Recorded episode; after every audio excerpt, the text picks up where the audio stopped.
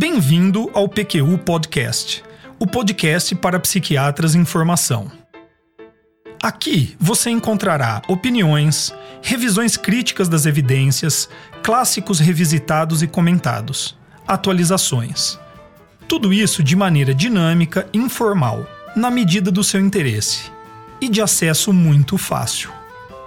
O objetivo é apresentar dados científicos e comentários que possam de alguma maneira contribuir na sua formação e auxiliar na sua prática clínica. Aqui é evidência com opinião. Eu sou Vinícius Guapo e é uma satisfação tê-lo como ouvinte. Entrevista motivacional está na minha lista de assuntos para o PQU Podcast desde seus primórdios. Mas já passamos do décimo episódio e nada de entrevista motivacional. Peraí, para tudo. Gente, já passamos do décimo episódio.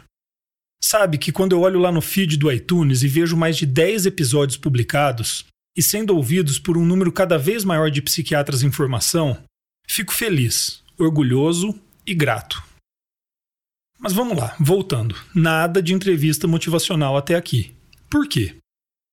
É uma estratégia que gosto muito, conheço bem e uso no meu dia a dia. Considero uma ferramenta realmente indispensável, não apenas para o psiquiatra, mas para qualquer médico. O que estava difícil era encontrar um recorte que coubesse em um episódio do PQU Podcast. Afinal de contas, a entrevista motivacional tem uma quantidade de literatura publicada incrivelmente grande e crescente. E qualquer recorte que eu tentasse fazer me parecia pouco. Relendo dois artigos, acredito que encontrei este enfoque que eu procurava. O primeiro artigo é do William Miller, o idealizador da entrevista motivacional, e do Gary Rose, intitulado Em Direção a uma Teoria da Entrevista Motivacional. E o outro artigo tem o espirituoso título de 10 coisas que a entrevista motivacional não é também do William Miller, desta vez com seu parceiro no desenvolvimento da entrevista motivacional, o Stephen Honeck. Estes dois artigos, ambos publicados em 2009, em conjunto, trazem um bom histórico da entrevista motivacional, além de sua conceituação revista e atualizada. É isso que eu pretendo mostrar aqui no episódio de hoje do PQU Podcast. Este podcast é uma iniciativa nossa, realizada com recursos próprios. Não recebemos qualquer tipo de patrocínio. Em nosso site www.pqpodcast.com.br você encontrará todas as referências citadas neste episódio. Pode ir até lá e checar. Assine o feed do podcast. Se você está no iTunes ou em qualquer plataforma de podcasts, clique em assinar e você receberá automaticamente os nossos episódios em seu aplicativo. Bom, voltando. Fui apresentado à entrevista motivacional quando cursava meu R3 em urgências e emergências psiquiátricas, pelo Dr. João, Dr. João Manzocini de Azevedo Marques. Na época, meu supervisor, posteriormente colega de trabalho e hoje em dia um bom amigo. O João já sabe o quanto ele contribuiu com minha formação quando dispôs-se a me apresentar e me treinar nesta técnica. Não que antes eu nunca tivesse ouvido falar de entrevista motivacional, tinha sim, mas confesso que pouco sabia e nutria um certo preconceito contra ela. Acho que esse nome me remetia a intervenções muito estruturadas, do tipo manual, de que uma, é, de que uma certa forma engessam o médico na relação com o paciente e que simplificam de maneira danosa a relação médico e paciente. E que, em última análise, tem minado e destruído a importância do médico nos cuidados com o paciente. Entrevista motivacional não é nada disso que eu imaginava. Pelo contrário. Desde então, as ideias do William Miller sobre como ajudar as pessoas a promoverem mudanças em suas vidas tem sido um importante pilar da minha prática clínica e da minha maneira de enxergar o papel do médico e do psiquiatra na vida das pessoas. Virei um entusiasta, quase um militante, às vezes o chato da entrevista motivacional. Acredito que começando a contar para vocês um histórico sobre como a entrevista motivacional foi criada pelo Miller, vou conseguir mostrar o porquê estas ideias me parecem tão importantes. Vamos lá então. Para começo de conversa, a entrevista motivacional nasce de uma maneira diferente do que a imensa maioria das teorias psicológicas.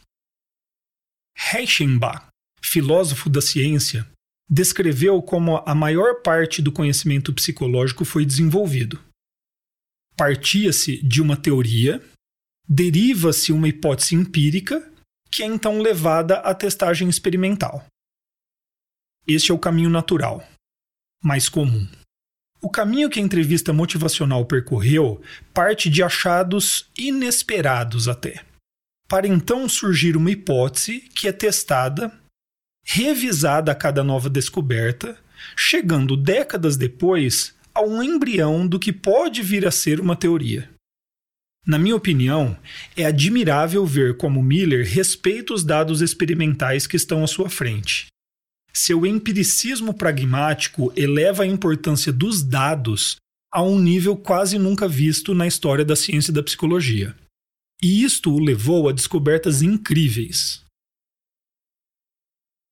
No início da década de 80, conduzindo um ensaio para testar técnicas de terapia comportamental para pacientes com problemas com bebida alcoólica, Miller se deparou com um resultado inesperado a expressão de empatia por parte do terapeuta durante as sessões, medidas por avaliação dos áudios, tinham um impacto muito maior no resultado terapêutico do que o uso das técnicas comportamentais que estavam sendo testadas.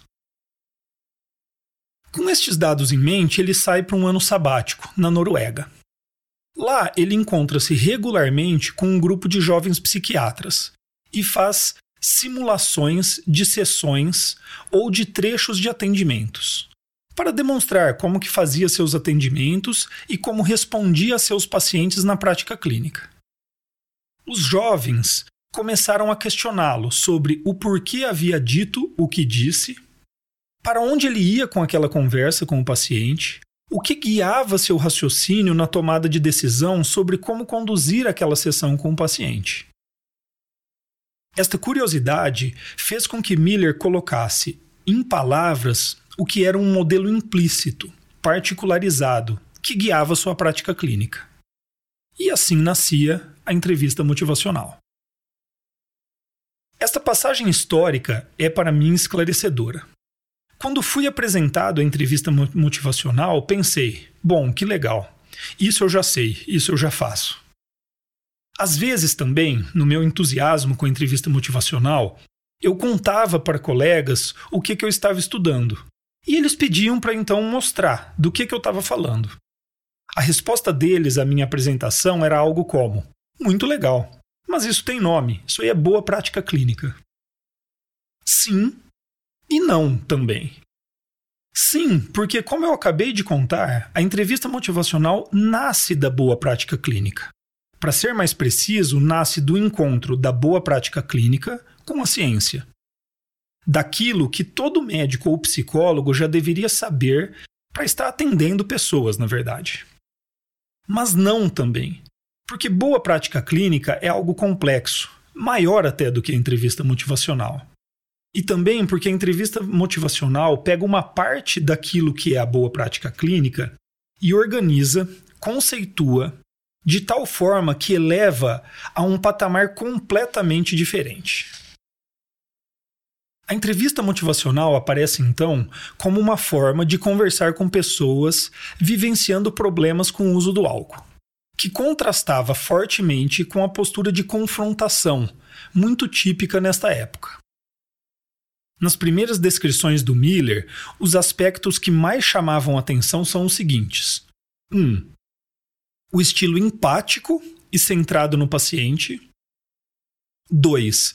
O uso de técnicas para evocar e facilitar a expressão das motivações do próprio paciente para mudanças. E 3. Uma atitude tolerante frente à ambivalência do paciente. Um outro ponto que me chamou a atenção e que vinha a entender como um fator essencial para o desenvolvimento da entrevista motivacional é o fato de que o Miller e o Honig nunca pretenderam que ela fosse vista como uma técnica de psicoterapia. Desde o início, a entrevista motivacional foi vista muito mais como um estilo clínico. Desde então, a entrevista motivacional foi expandindo seu território de atuação. Mais de 200 ensaios clínicos foram publicados, testando sua efetividade. Ela mostrou utilidade sinérgica, quando associada a outras técnicas terapêuticas, e também mostrou-se versátil, sendo eficaz em diversas outras áreas da saúde, como reabilitação cardiovascular, manejo de diabetes, mudança de hábitos alimentares e controle do peso, uso de drogas ilícitas, manejo de doenças psiquiátricas crônicas, problemas com jogos de azar, tabagismo, e tenho certeza que essa lista pode aumentar. É evidente que nem todos os ensaios clínicos trouxeram resultados positivos. E como eu disse antes, os resultados negativos foram levados muito a sério e invariavelmente trouxeram benefícios para a teoria da entrevista motivacional. Levados em conjunto, os resultados dos ensaios levaram os autores a apontar para alguns fatores como sendo essenciais para a eficácia da entrevista motivacional. 1. Um, a fala para mudança, ou change talk em inglês, sendo este um fator, eu diria, mais técnico.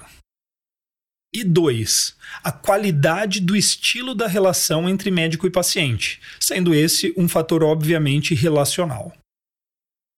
Sobre a fala para mudança, os estudos mostram que o uso de técnicas de entrevista motivacional aumentam de forma consistente a ocorrência de fala para mudança e diminui aquilo que é seu inimigo número um, a fala para manutenção. Em inglês, sustain talk. Aqui, manutenção se refere à manutenção do comportamento disfuncional. Nos primórdios da entrevista motivacional, o termo usado aqui era resistência. Seguindo este raciocínio, um outro dado importantíssimo aparece nos ensaios clínicos. A ocorrência da fala para mudança durante a consulta é um forte preditor de mudança de comportamento. Resumindo, o uso das estratégias da entrevista motivacional aumenta a ocorrência de fala para mudança que é um bom preditor de resultados favoráveis no tratamento. Aqui a coisa começa a ficar bem interessante. Dados de estudos iniciais da entrevista motivacional apontavam para uma relação inversa entre a ocorrência de fala para manutenção, resistência e mudança de comportamento. O que faz sentido. Quanto maior a resistência, menor a chance de mudança de comportamento. Porém, quando foi testada a relação entre fala para mudança e as mudanças de comportamento, de fato, não foi encontrada tal relação. Estudos subsequentes mostraram que fala para mudança é sim importante, mas não é qualquer fala para mudança que prediz desfechos positivos. Duas características parecem essenciais: um, a qualidade da fala para mudança, e dois, o padrão de ocorrência de fala para mudança. Quanto à qualidade, linguisticamente as ocorrências de fala para mudança foram divididas em desejo, habilidade, razões, necessidade e compromisso com a mudança. Agora, isso aqui é importante. Apenas a fala para mudança do tipo compromisso é que se mostrou preditora de mudança de comportamento. Quanto ao padrão de ocorrência, é o seguinte: não foi a frequência ou mesmo o nível de fala para mudança que se relacionou com resultados positivos no tratamento, mas sim a ocorrência de um padrão de aumento agudo de fala para mudança durante a entrevista. Olha aqui, esse refinamento essencial para a teoria e prática da entrevista motivacional só foi possível quando Miller e colaboradores debruçaram-se sobre dados, particularmente dados com resultados inesperados. Quanto ao fator relacional, Miller e Roenick descreveram aquilo que eles chamaram de espírito da entrevista motivacional e chamaram atenção para pontos cruciais: expressão efetiva de empatia, estabelecimento de um espírito colaborativo ao invés de autoritário, a busca da motivação do paciente ao invés de tentar implantar uma motivação advinda do médico e respeitar, honrar a autonomia do paciente. O que está sendo proposto aqui é uma cadeia causal, que os estudos começaram a mostrar que pode explicar os efeitos da entrevista motivacional. Essa corrente inicia-se pelo estilo do médico. Este estilo influencia o discurso do paciente durante a consulta. E a qualidade desse discurso prediz mudança de comportamento. É claro que esta cadeia causal ainda deixa muitas perguntas sem respostas. É evidente que convencer seu paciente a gritar dez vezes seguidas: Eu vou mudar, eu vou mudar, não fará com que ele controle seu uso de bebidas, nem modifique sua dieta ou siga sua prescrição. Existem mecanismos ainda impossíveis de serem observados que estão em jogo nessa história. O bom é saber que tem muita gente competente interessadas nessas questões nesse exato momento. Bom, então, o que é entrevista motivacional? O Miller e o Honig, para responder essa pergunta, resolveram tomar um caminho inusitado. Fizeram uma lista daquilo que ela não é, na verdade. Vamos lá. A entrevista motivacional não é o modelo transteórico de Prochaska e de Clemente. Esse modelo teve seu nascimento e divulgação muito próximo ao da entrevista motivacional, Além também de ser um modelo amigável, possível de ser utilizado em conjunto com a entrevista motivacional. Daí a confusão. Entrevista motivacional não é uma forma de enganar as pessoas para que elas façam aquilo que não querem fazer. A tentação pode ser grande, a ferramenta é poderosa. Não é para fazer isso, hein, gente? Brincadeiras à parte, é claro que essa ideia fere princípios básicos da entrevista motivacional como, por exemplo, os princípios de instigar a motivação própria do paciente e de respeitar sua autonomia. Entrevista motivacional não é uma técnica. Não no sentido de um encadeamento de operações simples, que podem ser prescritas passo a passo, como em um manual, por exemplo. Uma meta-análise de 2005 mostrou que nos estudos em que a entrevista motivacional foi aplicada como em um manual, os resultados tinham a metade do poder de mudança em relação aos estudos em que ela foi aplicada de maneira mais livre. Outro ponto é: entrevista motivacional não é a mesma coisa que balança decisória. Balança decisória é não mais do que uma técnica possível de ser usada no contexto da entrevista motivacional onde o médico ajuda o paciente a elencar fatores prós e contras à manutenção do comportamento, e fatores também prós e contras à mudança de comportamento. Tal estratégia é útil para facilitar a ocorrência de fala para mudança, mas com contraindicações em algumas situações. Entrevista motivacional não é uma forma de terapia cognitivo-comportamental. Esta modalidade de terapia implica em oferecer para o paciente algo que presumimos faltar a ele, seja habilidades de enfrentamento, contingências ambientais, aconselhamento, informações técnicas sobre uma patologia. Teoricamente, isso não se aplica à entrevista motivacional. E eu concordo com isso. Mas identifico aqui uma dificuldade para nós clínicos.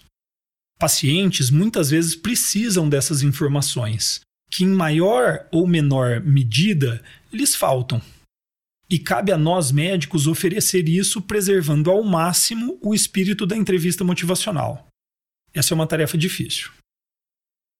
Na mesma linha, entrevista motivacional não é a terapia centrada no cliente, do Carl Rogers. Aqui não dá para negar, temos que lidar com uma dificuldade. Nós pretendemos respeitar a autonomia do paciente, elicitar sua própria motivação, como propôs Rogers. Mas isso não pode nos eximir de ter uma opinião, muitas vezes fortemente embasada, sobre a necessidade de mudança por parte do paciente. E isso nos afasta um pouco da terapia centrada no cliente, na sua forma original. Em minha opinião, a entrevista motivacional aqui serve para monitorarmos e contermos nossos ímpetos paternalistas, autoritários até às vezes, enquanto cuidamos da saúde das pessoas. Dois outros pontos são: entrevista motivacional não é fácil e entrevista motivacional não é aquilo que você já faz no seu dia a dia. Eu já falei um pouco sobre isso quando discuti a relação entre entrevista motivacional e boa prática clínica. Vou aqui adicionar alguns dados. Alguns estudos avaliaram a percepção de aprendizado de profissionais que participaram de um workshop, se não me engano, de dois dias, em entrevista motivacional. E o resultado é interessante.